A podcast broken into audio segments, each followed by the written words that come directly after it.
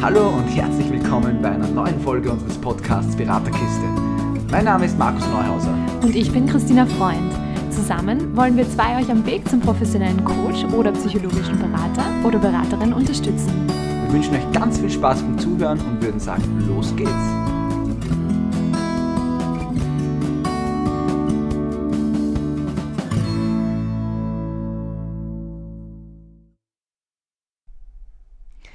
Wir reden heute über ein Thema, das uns immer wieder unterkommt und das uns sehr wichtig ist. Deswegen wollen wir da heute ein bisschen drüber plaudern.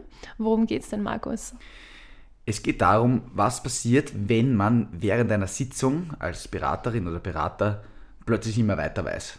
Warum ist uns das Ganze so wichtig? Weil wir immer wieder Zeuge davon werden, wie das Leuten passiert, einfach in den Supervisionen, äh, auch in den Peer Groups, die wir schon gemeinsam gemacht haben uns selber ist es auch nicht nur einmal so gegangen, dass wir plötzlich angestanden sind und nicht mehr gewusst haben, wie weiter. Und diese Episode soll einfach dazu dienen, um euch auf der einen Seite zu zeigen, okay, das ist völlig normal, das darf passieren und das wird immer wieder passieren, aber dass es auch Möglichkeiten gibt, sich da wieder rauszumanövrieren. Genau. Und vielleicht starte ich einfach mit dem ersten Punkt, den wir da immer wieder merken. Es ist ja so, man sagt, dass die Klienten oder ja, die Klientin oder der Klient zu einem kommt, ähm, der auch zu dem eigenen Thema passt, das man gerade hat im Leben. Und da kann es natürlich leicht sein, wenn man jetzt jemanden vor sich hat, der über etwas redet, was man selber gut kennt und wo man vielleicht selber ein Problem damit hat oder ein, äh, ja, Gefühle, starke Emotionen damit hat, dass man da unbewusst irgendwie mit einsteigt in das Thema. Das heißt, wenn der Markus jetzt was für ein Thema hast du gerade, Markus? Markus, sag dein Thema. Keine ein, Ahnung. Ein fiktives, sag, sag mal einfach ein berufliches Thema. Okay. Ich bin gerade beruflich sehr unzufrieden. Genau. Ähm, dann würde es mir natürlich unbewusst sehr leicht fallen, wenn ich jetzt gerade selber ähm, gerade noch einen Konflikt mit mir habe, um mit dem Thema Beruf, da so sehr viel Sympathie für dein Thema aufzubringen, wo ich mir denke, ja, stimmt, ist wirklich zart, ist wirklich anstrengend und wirklich mühsam und eigentlich ich selber auch keine Lösung. Und dann fällt es mir unbewusst vielleicht auch sehr leicht, ähm, da einfach rüber zu schwenken zu deinem Thema und das auch als Teil von meinem eigenen zu sehen. Und was passiert dann, Markus? Naja, ab diesem Zeitpunkt bin ich nicht mehr beim Klienten oder bei der Klientin, sondern bin ich eigentlich bei mir. Und ab dem Zeitpunkt ist es sehr schwer, da noch irgendwie neutral einen Blick von außen zu haben, irgendwie in dieser Metaebene zu bleiben, sondern ich bin halt dann plötzlich Teil des Themas mehr oder weniger. Man erkennt es auch gerne daran, dass man dann so wirklich an seine eigenen Sachen denkt. Also äh, so der Klassiker ist, die Klientin, der Klient erzählt irgendwas und man denkt sich so, siehst das kenne ich. Ja, genau so geht es mir auch. Ja. Und am allerbesten ist, ja, ich weiß auch nicht, wie ich das machen soll. und ich glaube, da ist der erste Moment, wo man gerade zu Beginn echt nervös wird. Wenn man so das Gefühl hat, um Gottes Willen, der hat ein Thema oder die hat ein Thema, das, was ich auch absolut noch nicht gelöst habe. Da wo ich genauso struggle damit. Ja.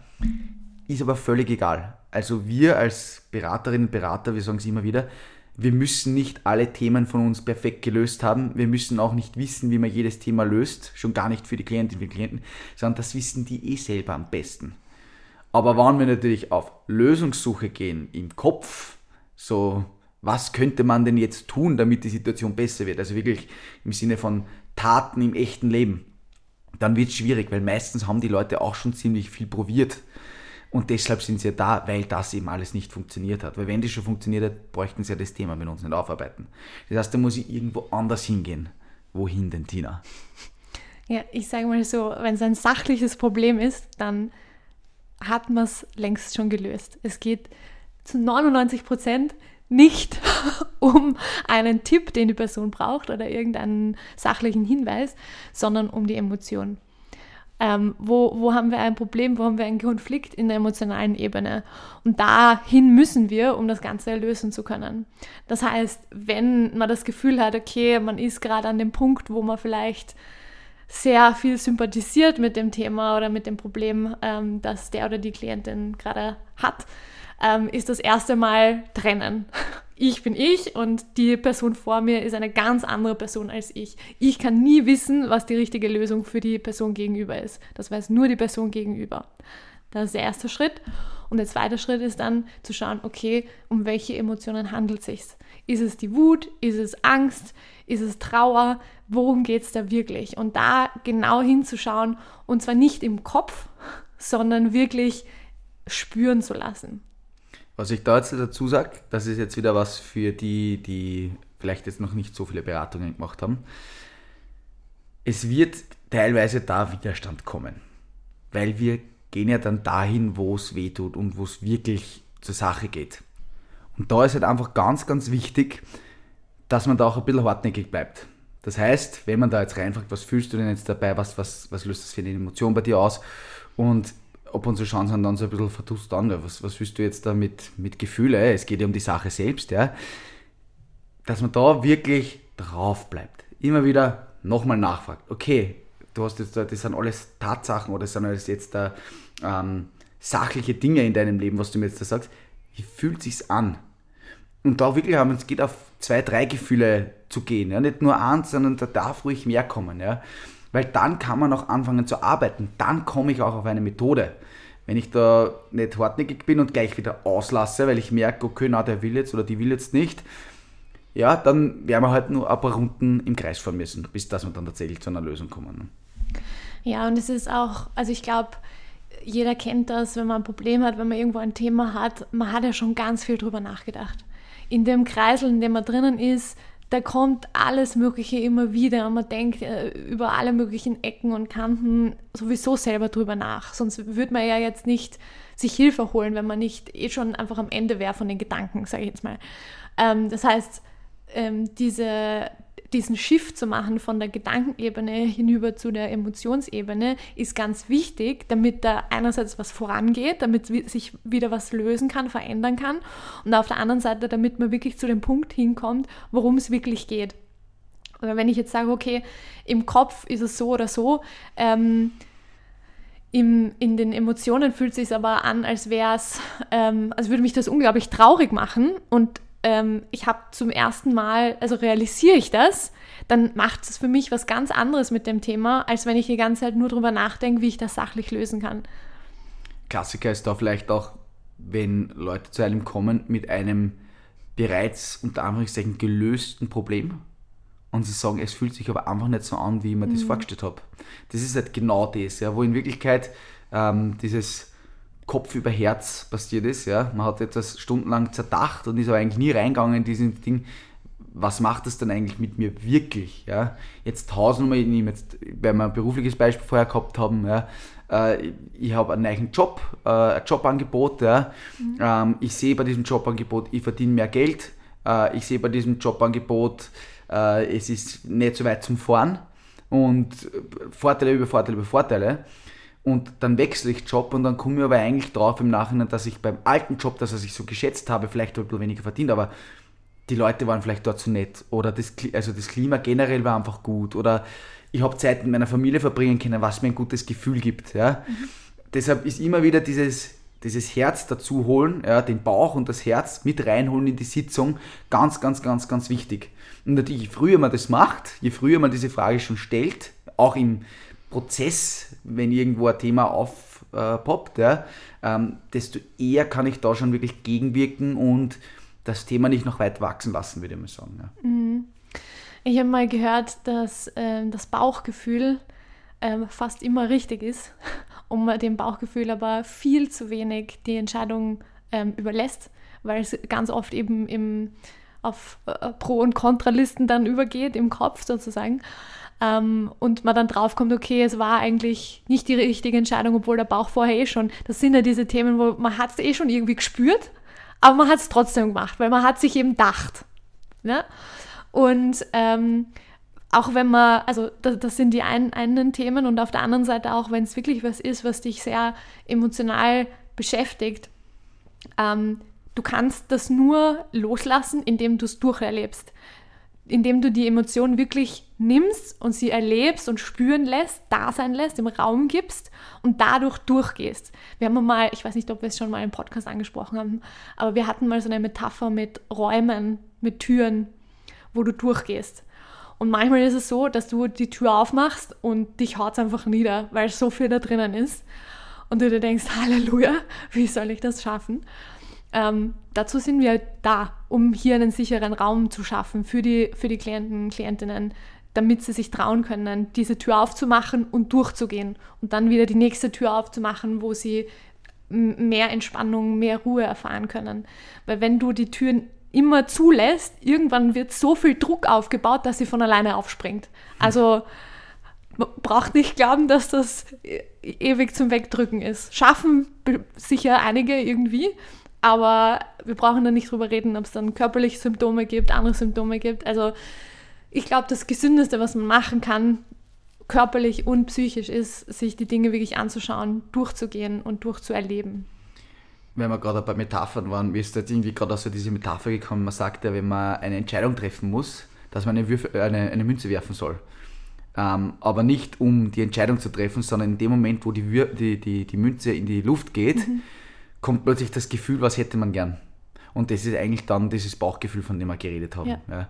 Und da dazu eine weitere Metapher, die mir einfach immer unglaublich gefällt, die habe ich sicher im Podcast auch schon mal erwähnt, ähm, dass man sagt, man hat ja den Kopf, der was denkt, man hat den Bauch, der was fühlt und in der Mitte ist einfach das Herz und das Herz ist, das, ist dann die Wahrheit. Ja? Weil mhm. ich glaube natürlich, es ist schon wichtig, auch diesen Kopf ähm, damit einzuschalten, weil ich sage jetzt mal gerade in Beziehungsthemen, ja, es gibt einfach Beziehungen, da sagt halt das Gefühl, äh, ich liebe diesen Menschen und so weiter und so fort, aber jetzt im Kopf gesehen ähm, kann da einfach ganz viel Negatives, Schlechtes sein, was man vielleicht einfach nicht mehr fühlt, weil aus Schutz oder was auch immer, ja.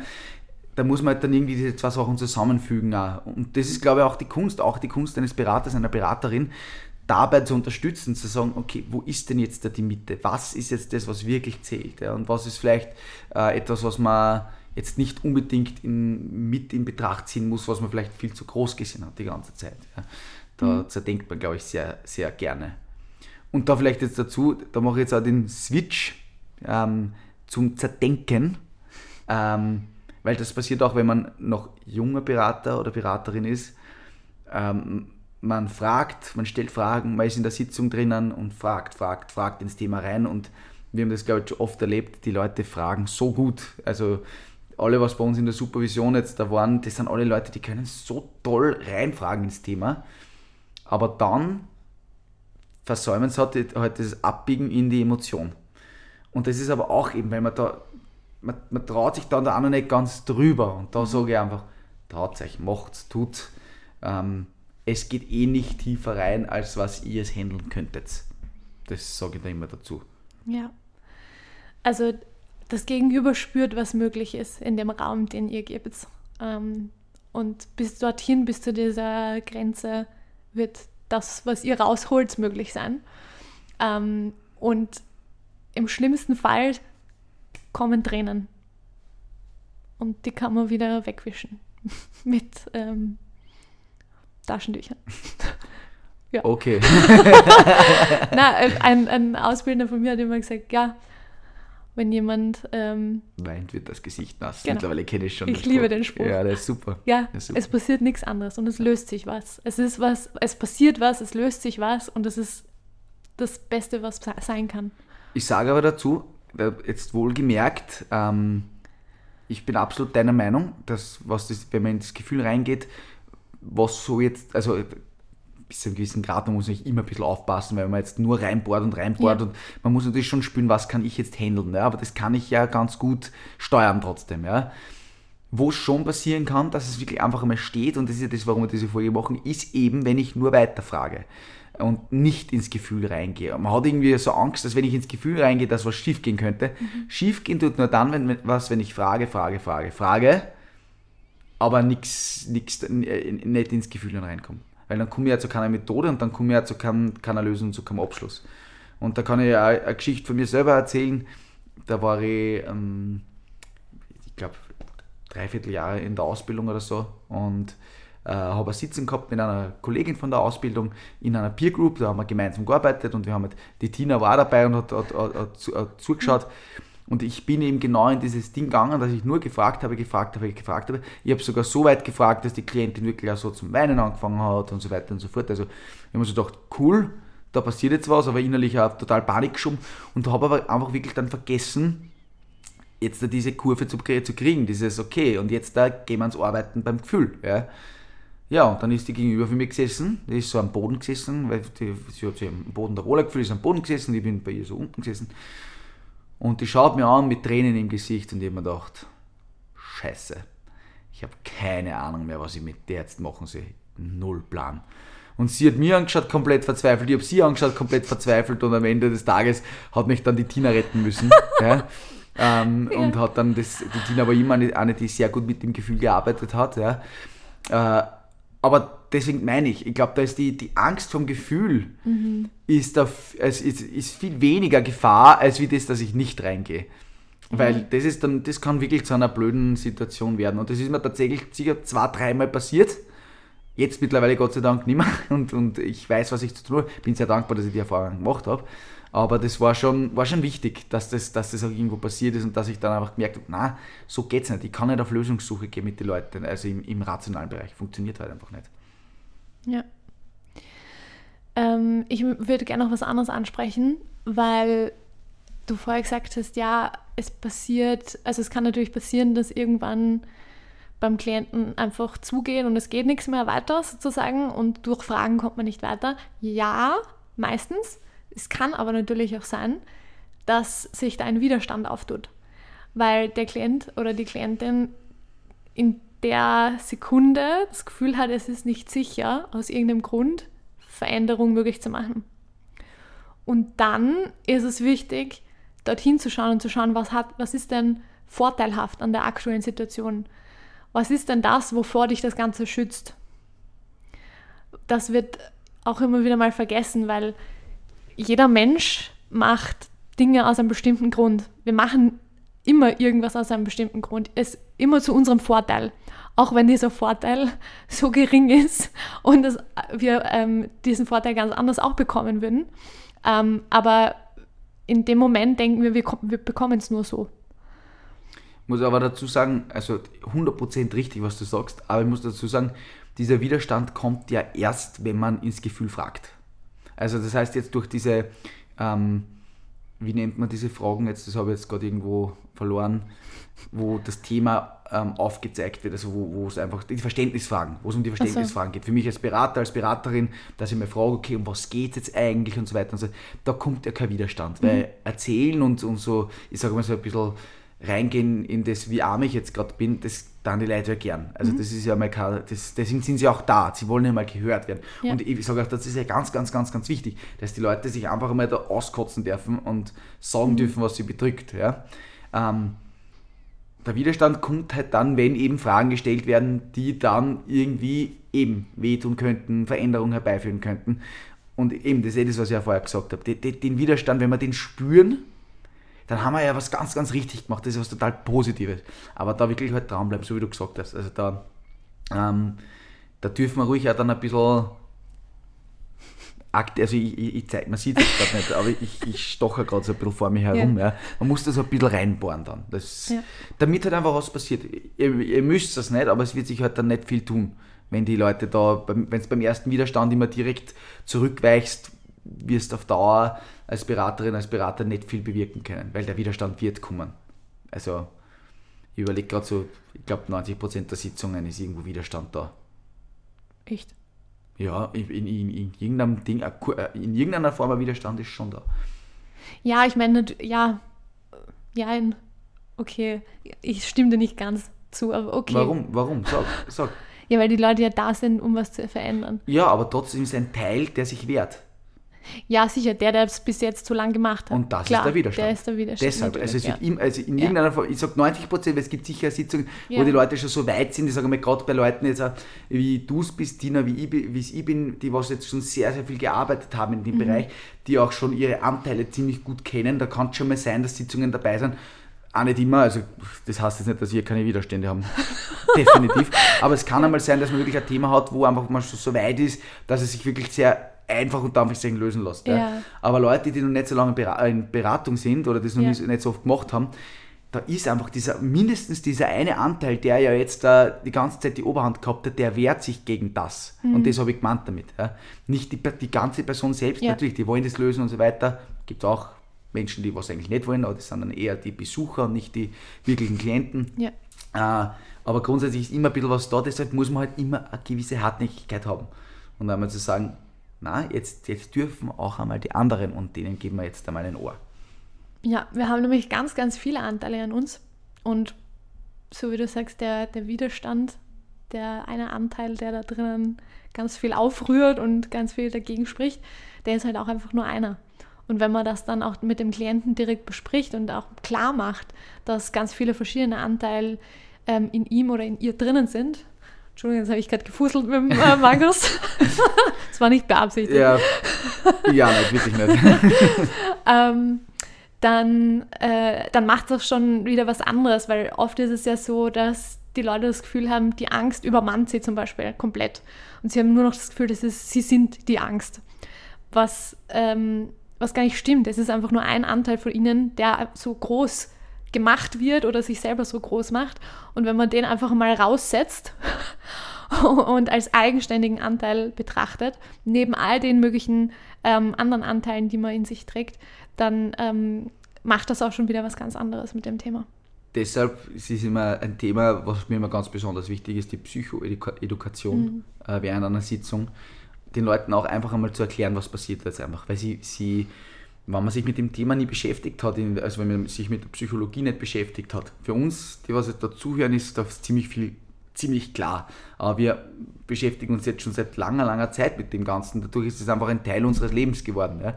Wenn ich noch nie irgendwas von Anteilen gehört habe, und von Schmerz will gesehen werden und das Ganze, was wir da eigentlich so immer so daherschwafeln, ja, dann ist es jemandem nicht klar, dass da vielleicht sich ein Anteil wehrt. Und dann nimmt man sich halt einfach einmal 10 Minuten, Viertelstunde und erklärt einfach mal, was passiert da jetzt eigentlich. Weil ich glaube, dass das schon irrsinnig viel ausmacht und es hilft auch dann dabei, wenn man dann dran arbeitet, weil wenn man Dinge versteht, dann ist es auch leichter. Dann, kann man, dann kann man da aktiver mitarbeiten. Als wie wenn man einfach nur eine Übung macht und ja, schauen wir mal, was passiert. Ja. Also ich finde es schon immer sehr, sehr wichtig, dass man erklärt, was macht man da jetzt eigentlich und warum macht man das. Ja, Genau. Ja, es gibt auch Sicherheit. ja natürlich, ja. Also, und darum geht es ja auch sehr oft, dass die, dass die Leute das Gefühl haben, okay, sie sind in einem sicheren Ort, wo, es, wo auch wirklich alles sein darf, alles rauskommen darf, weil die Person gegenüber das gut handeln kann. Absolut. Genau. Ja, Sollen wir es noch kurz zusammenfassen? du, du, du, jetzt viel kurz, geredet. Du, du, du fasst jetzt kurz zusammen, Tina. Okay. Also, wir haben davon gesprochen, dass man von der Gedankenebene gerne äh, in die Emotionsebene wechseln darf, wenn man das Gefühl hat, jetzt ist es soweit, jetzt äh, steht man in der Gedankenebene an und jetzt kommen die Emotionen, die ganz wichtig sind, um einfach ganz viel lösen zu können, damit man durchgeht durch die Emotionen. Ähm, und wir haben davon geredet, dass wenn der Widerstand da ist, dass wir uns den mal genauer anschauen, weil der ist ja ganz wichtig, der hat ganz tolle Arbeit geleistet bis jetzt. Und da schauen wir uns auch an, was dieser Widerstand, also wovor dieser Widerstand uns gestützt hat, ähm, was er uns Gutes gemacht hat und wie wir das dann ändern können. Worüber haben wir noch geredet? Also was wir auf jeden Fall gesagt haben, dass es zu Beginn den meisten Leuten so geht in der Beratung, Ja. also als Beraterin, als Berater, dass da einfach ein bisschen Schwierigkeiten sein können, ins Gefühl reinzufragen und so weiter und so fort.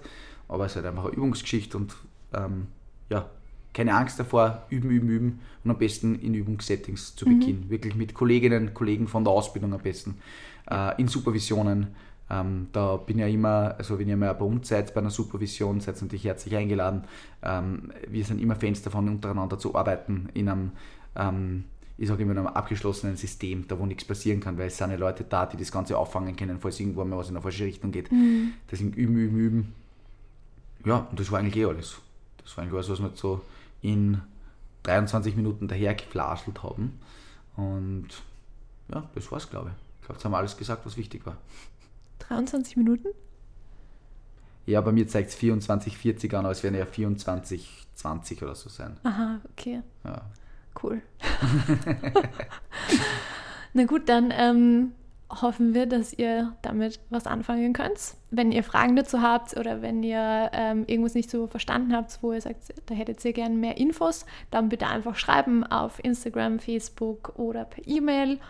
Ähm, info.beraterkiste.at Genau, und ihr seid natürlich sehr herzlich eingeladen, eingelassen, eingeladen, so, ähm, zu unseren Gruppensupervisionen, weil wir da, wie der Markus schon gesagt hat, ähm, ganz viel vor Ort üben und Feedback geben und. Auch da für Termine und sonstiges, wenn ihr da irgendwas nicht finden sollt, ihr könnt uns immer direkt schreiben. Wir freuen uns generell über direkte Nachrichten. Wir versuchen immer alles zu beantworten, ähm, damit ihr da wirklich in guten Händen seid. Genau. Und ja ja, also vielen, vielen Dank fürs Zuhören. Ähm, wir wünschen euch noch äh, eine wunderschöne Woche, einen schönen Freitag, falls ihr es gleich beim Rauskommen äh, anhört. Äh, sonst noch einen schönen Tag, welcher Tag auch immer gerade ist. Genau. Und bis nächste Woche. Ciao, ciao.